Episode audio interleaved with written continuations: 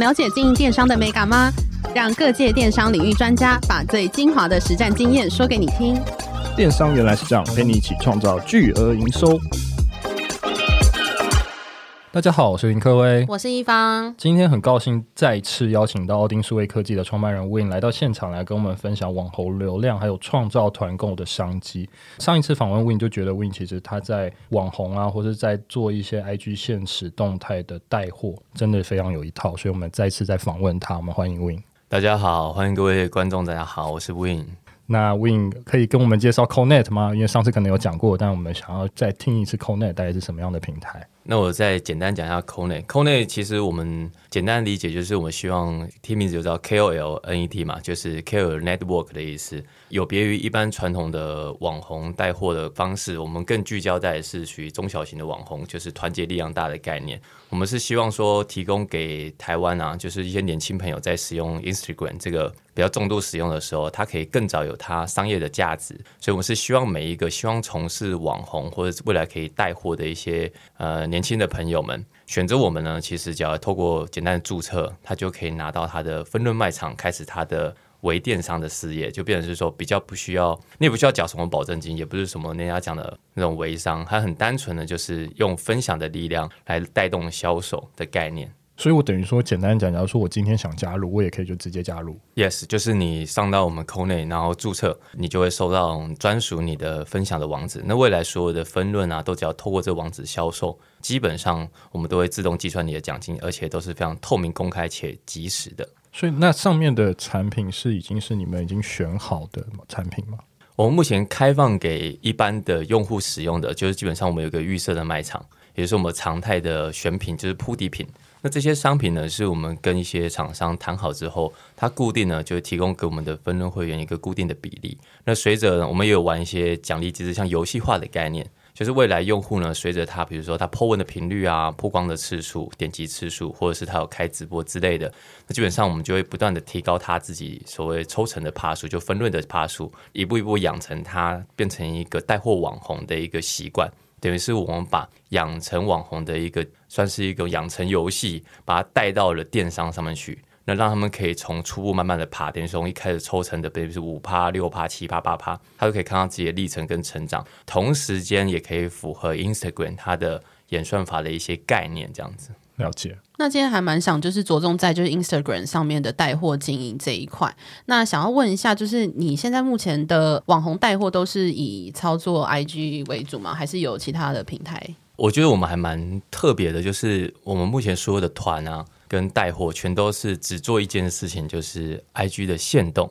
对，那大部分人可能对于电商来讲，动辄就是一些很厉害的大神，可能一档活动一千万、两千万、三百万、两百万。可是它是一个蛮综合性的数据。那相较于我们呢、啊，我们是一个全新的方式，就是我们只做限动，做限动转换而已，我们就可以在短短的十到二十天里面做出一百、两百的或三百的营业额。这件事情。把场景给带入之后，其实蛮多做 marketing 的人都觉得说，哦，蛮令人意外的，怎么做到的？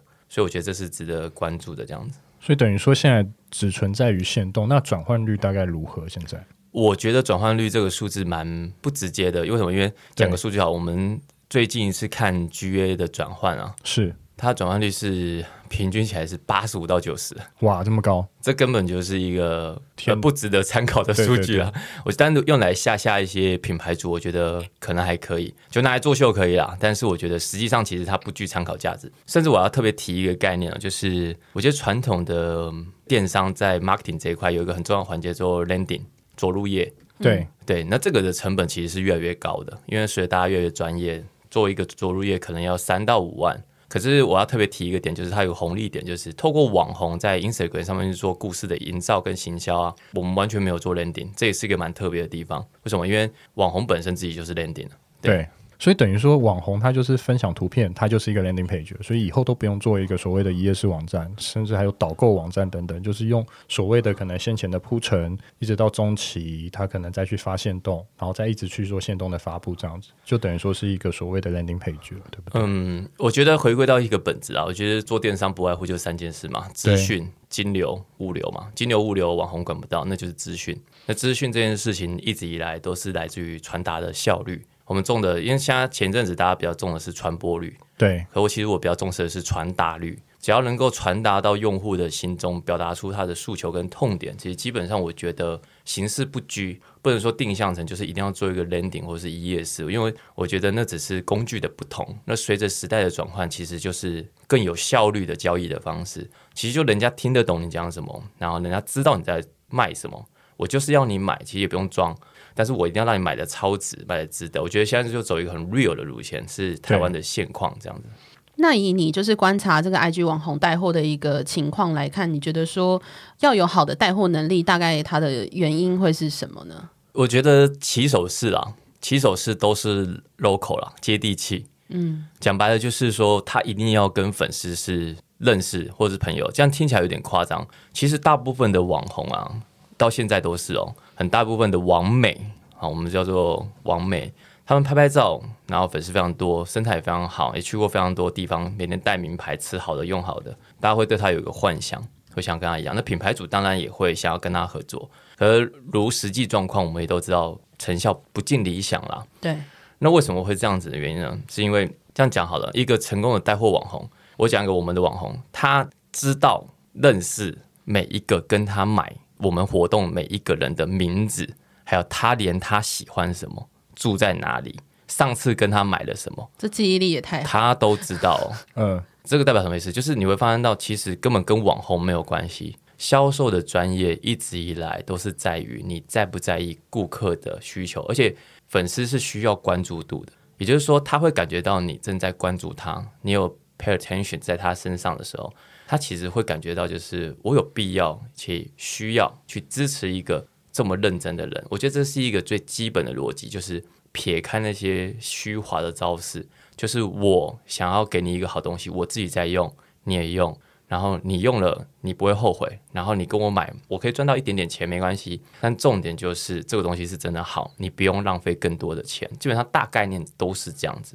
想问实际上要怎么做呢？因为大部分他们就是看到一些 IG 显示动态嘛，那是要开比如说 QA 去问这些消费者吗？还是有什么方式可以举例？首先是互动好了，互动这件事情不能够局限在就是你要卖东西的时候才互动，就平常你就要把自己的生活跟自我的需求晒在阳光下，从早上吃喝玩乐、食衣住行，基本上我今天吃什么，你不能够用吃什么来直接决定，你甚至是要问粉丝说。我怎样怎样，我不知道怎么样怎么样。你 always 在问粉丝我要做什么，等于是说你的人生，还有你的作息，还有你的采购欲望，很像有大一部分程度就是透过粉丝的互动来决定的。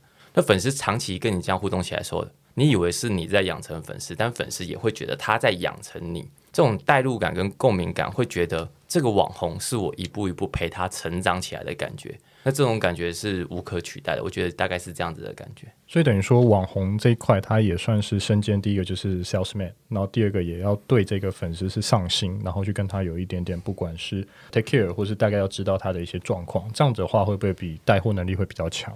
的确是如此啊，但是其实回到我们我们做品牌或做产品啊，我们做产品，像我是做软体的，我们都很知道头羊很重要嘛。对对，就是初期的忠实用户给你的 feedback 是很重要的。所以我觉得网红其实就是把自己当产品跟商品在销售，他就是重视别人使用他这个网红的体验。所以我觉得网红如果说真的要去做带货的话，首先要把自己当成是商品。然后呢，关注每个使用他服务的，所以我有去教网红说怎么去打造个人品牌。有一个环节就是，你的 Instagram 上面一定要告诉别人怎么去使用你，就是你的使用手册是什么，我怎么使用你这个人，然后你有什么功能，你要讲清楚，而不是我就是带货的啊，帮你砍价的，那我就很好用嘛。那你跟我讲你要买什么，我帮你砍，大概是这种感觉。了解，诶，那我其实知道 Win 本身也对 IG 的演算法很有研究。那请问在贴文线动上面有什么演算法可以推荐给我们的听众吗？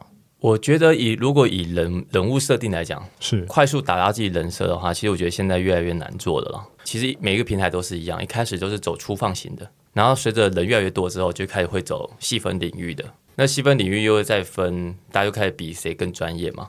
那如果说要快速建立起自己的话，我觉得差异化依然是一个最重要的元素了。然后另外一个就是，其实大家会比较逃避的就是做深度的内容。其实我会觉得，以 Instagram 的演算法来说哈，其实讲白了，它就是希望你不要放一堆这么肤浅的内容。嗯，对，所以其实说句老实话，你你任何一个自己逻辑想，你五分钟以内就可以随意 po 的东西，绝绝对对都是没有效的。但是你如果你说你是身材好的女生，maybe 可以靠你的身材先博一些眼球，但是不好意思，你也是现在也是在被 ban 掉的行列里面。对对，对，所以其实说真的，我觉得与其建立不必要的粉丝，不如用用户思维去经营。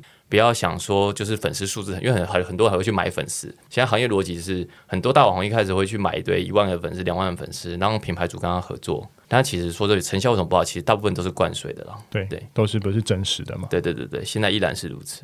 哎，可是讲到买粉丝这个，我觉得也蛮好奇的，就是大部分的网红或是在一开始在操作的过程中，他们还是会从先买个五百、一千个粉丝，然后来操作吗？还是这只是一部分的一个常态这样子？我觉得买粉丝的点位是什么？就是提供这些服务的人啊，是，他们就抓准，就是什么时候会买粉丝啊？九点八万的时候就会把它买到十万，哦，就是要突破那个门槛。对，突破那个门槛的时候，他们会买。他们不是为了要增粉，而是你知道九点九万，他后台数据是九九九八这样子，就差两个人就不开心了，就一定要买上去。对对对对对，超好笑。然后最低方案就是一次要买五百个粉丝，对，所以他就只能买五百个粉丝。所以等于是只是画龙点珠去增加他的粉丝量的一个效果。可是这样点着点着点着，你就会发现到他每次都差那一万，他买一下，差那一万买一下，最后累积下来，他有十万的粉丝都是假的。哦，对啊，对。可这个就会影响到演算法。其实我不建议买粉丝啦，因为买粉丝之后，其实你的数据分布其实 Instagram 也不是白痴啊，讲白。确实，确实。嗯好，那延续刚刚这个演算法的问题，那想要问一下，就是 IG 的现实动态都会有，就是每一个观看者在看的时候都会有一些顺序的考量嘛？就是他们一定会有演算法去排列，说你可以先优先看到谁的 IG 现实动态。那在这一块有什么演算法的机制可以跟我们分享吗？值得观察的一个地方是这样，就是其实暗战的 rating 就是评分是越来越低的了。对，反倒是他现在要求的就是说重度的 feedback 的行为，像是留言、对私讯。点头像这种都是属于权重比较高的。讲白，大方向逻辑就是说，这个动作越不容易做，基本上就可以提高这个贴文的算是触及率跟能见度。也就是说，当你发布了一个贴文，很多人都会点你的头像去看你的 profile，嗯，很多人都会去留言，这样就会大幅的提高同样追踪他的粉丝去触及他他的可能性。讲白了，就是他会判定说，OK，你现在 follow 的这个人，他现在有一个 hot issue。大家很疯狂在留言，我相信你也会感兴趣。这根本的逻辑是什么？因为 Instagram 要的是用户黏着度，所以他希望推荐给你的一定是现在社群里面最值得关注的议题。那他怎么去判断？那就是用一些重度的一些 feedback 的动作去判定说，OK，这些人正在关注这些点上。大概理解逻辑是这样子。所以这边其实可以稍微讲一下，就是你怎么去设计你的贴文，其实留下一些悬念，就不要在第一张，第一张如果 always 就留一个 question。然后第二张留问号，嗯、你在这边逗留的时间呢、啊？就是大家可能不知道一件事情，就是 Instagram 它会侦测你这个 post 停在你这个 screen 的时间，嗯，停的越久，它也会列入你的 rating。它不是单单就只是就是你你们你不用做任何动作，你就算停在那边，你点了留言停在那里看，那个时间都会记录权重。其实这个就是也是一个 marketing 常知道的事情。可这件事情其实现在占很重，不单单就是说，所以你要让它 stop，你一定要让它停下来的话，这个是一个算是一个招数了。了解，哎，那我想问，就是贴文权重比较高，还是现实动态的权重比较高？呃，我这样理解哈，我自己观察，因为我同时间要看四五十个网红在一档活动里面，对，然后我自己观测到的点啊，其实是限动是跟 post 是分开来的，对，对，你先到看限动看什么，其实还是取决于你的互动，然后 post 的互动又它切开来，这两个没有正相关性，但是它会有帮助啊，但是它有个行为是禁止，就是你不要把你的 post 放到限动里，这件事情会掉趴。哎，不是很多人就会把那个贴文就是分享在线动里面，这个就不行，是不是？我们自己内训的时候会建议不要这样做，因为它有一点内卷，就它其实这两个的评分是重叠的，它就是不列入计算，你懂我意思吗？它等于是你你没有触及啊，你在消耗你自己的评分的的概念。哦、那如果说这两个要怎么去做到很大限度的，其实我会觉得啊，第一个 Po 文就是做一些抽奖啊、留言啊、互动啊、猜谜。限动的话，其实它就是更短、更快、更高频的一个互动，所以它其实更分享的是生活中一些有趣的事情。所以说讲线动，如果有很多人回，就以有趣为主。那如果是 po 文的话呢，就会可以做多一些悬念的东西，问答、猜猜看啊、抽奖，不知道什么的，其实大家会愿意去留或是去更多的互动，这个方向是比较好的经营方向。目前呢、啊，商业上来说，诶、欸，那我想问问，就是如果说我不能分享自己的，那我分享别人的呢？他的分享别人的是好的，了解。那 Win，我想问一下，作为一个 KOL，还有厂商团购的媒合平台，要怎么清楚知道哪个网红是适合推荐什么商品？我们过往其实很烦恼这个问题啊，其实大家都在找这个问题的答案。可是我后来发现到，这个是个假议题。其实这个问题没有答案，应该说没有适合的网红。大家都想要找精准嘛，可能那是投广告的逻辑。我就这样讲好了，网红愿不愿意服务于品牌，这才是重点。因为品牌不是服务网红，是网红服务品牌。他愿不愿意去服务品牌，我觉得这是一个很大的概念。那你说适不适合这件事情？其实我觉得，身为一个艺人，蛮多艺人朋友、专业的艺人朋友，其实他们都要知道，他自己要有一个弹性，对，他要能够去诠释不同的东西，它的可能性，还有呈现它最完整的样貌，让用户可以感受到身临其境的感觉。我觉得这是一种专业。那基于这样的专业去理解的话，其实你你说真的要找到一个形象切的话，那就是代言人了。那我觉得代言人这件事情跟带货不是同一件事情，嗯，对，我的理解是这样子。诶、欸，可是其实蛮有趣的，因为其实还是有一些网红应该更适合某种产品，有一些适合这一种产品。那这样的方式其实是没有一个依据吗？还是真的就是要看网红他自己去推的力道，还有他的心怎么去做这样的事情？好，如果说现在有一个我们的品牌主来问我说：“诶、欸，你怎么知道他 O 不 OK？” 其实我觉得正确逻辑是在这个高频的时代啊，我 po 一则心动撒下去。Po 一百篇、两百篇，对，都是一天会发生的事情。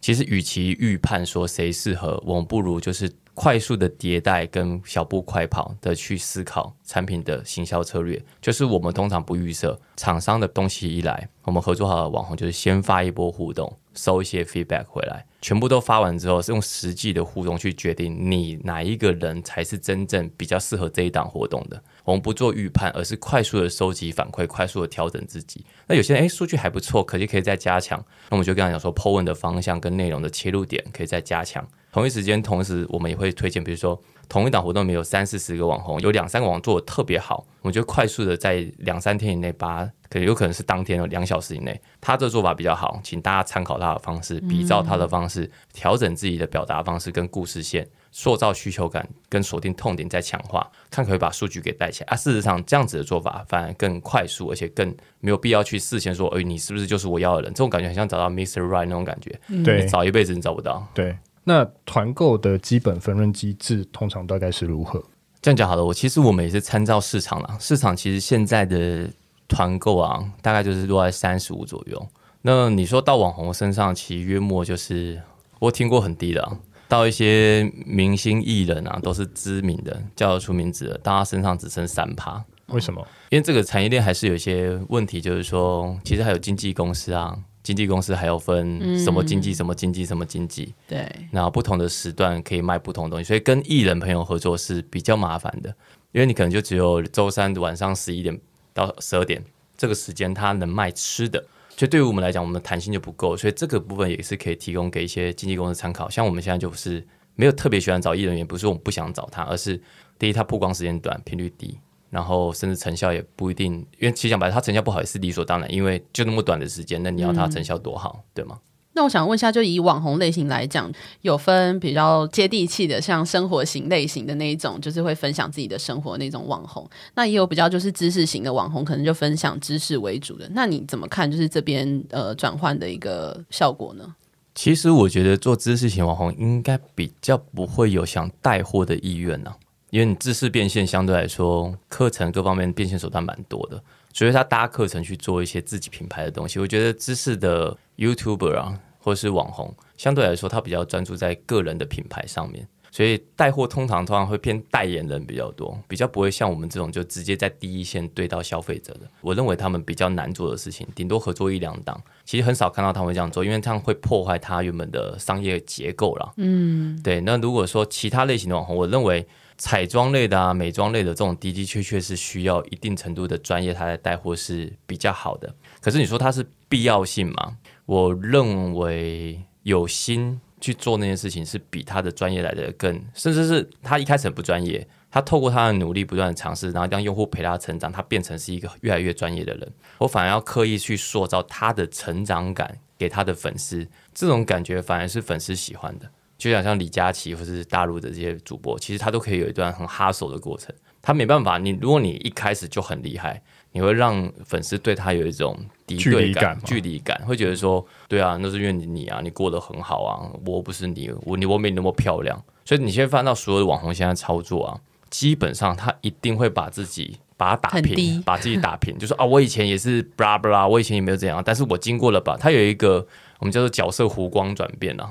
有点像是电影男主角或女主角，他一定要经过一段努力的过程之后，终于达到自己的目标，然后获得世人的认可，然后有个成就，这样，这就是他们现在的一个成功的故事。他们喜欢用这个故事去吸引台湾的年轻小朋友，我也要跟他一样成功。我觉得是这样子。诶，那我想问一下，因为网红真的很多嘛，那 Win 你的观察是哪一个平台？就是现在有 TikTok、有 Facebook、有所谓的 IG，哪一个平台是你觉得现在网红在经营来讲可以更得心应手？或是他如果只是一个小白，要怎么做会比较好？不可否认的，我觉得抖音啊，它的目前的流量红利是最高的了。你要冲粉丝数啊，或是内容点击要爆高，其实都是一瞬间的。可是你说它的商业转换价值还有没有？我觉得主要是品牌主还没有进去了，品牌主还没有完全的进去去理解这件事情，才是它商业还没有变现的原因。是为什么？因为主要就是 Instagram 还没玩完呢，Facebook 它还在那边扯嘛。所以我觉得 TikTok 在台湾还是偏太年轻的。举个例子，上个月我朋友帮我拍了一个抖音，然后你是主角，我是主角。嗯，我做了一件事情，就是我去夜市套圈圈，然后我买了五百块，就是超级大一桶，然后我把它全部一次撒出去。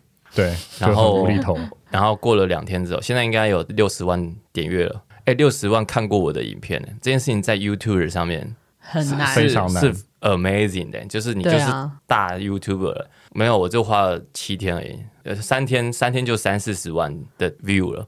这件事情就是会理解到说，哦，他是真的有一个红利在，而且他的演算法相对是比较 friendly 的，嗯，对。但是你说要带货，在我目前我实际经验嘛，我会觉得没有效。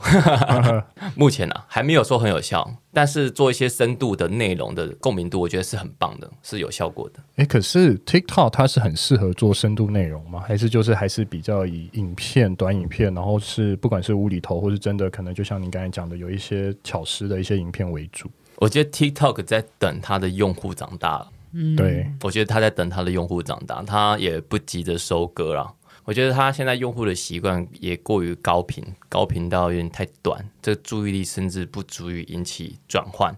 有时候你可能像我刷抖音，我也会刷，可能一秒我就决定不要看了。对，就是我的判断力已经说到一秒以内，我决定要不要看下去。那你你看，我们如果做 marketing 的话，这个漏斗，这一秒的漏斗怎么做？嗯，这个是一个问题。这是我觉得品牌主如果要去思考的话，或是 marketing 的人要去思考，就要去思考，在这个一秒内的决策路径是什么？这个是一个很大的一个需要思考的点。这样子。好，那我想问，就是因为上一集有提到，就是 KOL，然后 KOC 跟 KOS 这之间的差别是有稍微提到一点，那可以再跟我们解释一下，就是这几类的网红有什么样的差别吗？KOL 的话是比较知名的人是，偏向艺人啊，代言人。可是这样子情况其实是因为 KOL 不好控啊，如同我刚才讲的艺人，他其实背后的关系比较复杂。那 KOL 他甚至有时候出了一个问题，跟品牌深度绑定，可能就会有一些状况，甚至花费从一开始就是巨大的。你没有一个，嗯、你跟大 K 合作，你没有一个十五十万起跳，你不可能有合作。那你说实际上带来的 profit 毛利哦，净利有有到五十万吗？绝对不可能啊！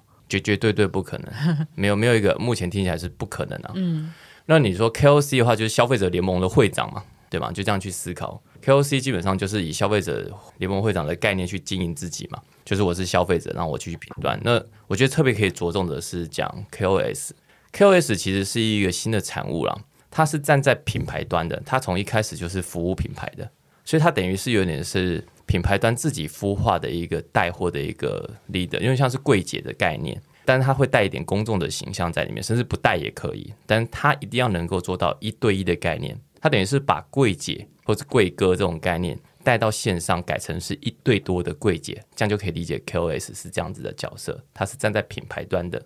诶，可是我我在想，KOS 它是不是也算是团妈的一个概念嘛，或是一个很带货很强团妈的概念？它就像你说的柜姐、柜哥，对不对？它其实也算是一个团妈的概念。可是这个团妈，它从一开始就是跟品牌主是绑定有签约关系的。对，的这种概念就是它，它是为他服务的，它是利用他的专业知识跟 know how 经营人设的方式，刻意去经营成这个品牌的下面的这个团主。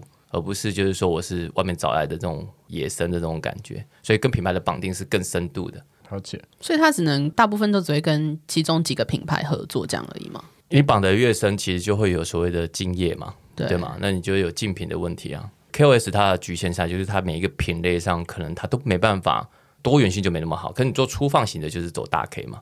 那你走你现在如果大 K 都满了，那你就是往下钻的话，那你适度就是要跟某一个品牌做深度的绑定。其实对于自己初期也是好的。可如果你越来越红，越来越多人找你做，你就开始可能会往 KOC 走，往 KOL 走，或者变成艺人啊。其实大部分都是要么就是往深走，或者走广度或深度，其实就看自己的选择。我觉得。了解，诶，我想问一下，Win，就是除了有经营自媒体的网红可以加入 CoNet，未来民众也可以加入的情况下，那民众加入的条件大概有什么？还有大概有什么好处？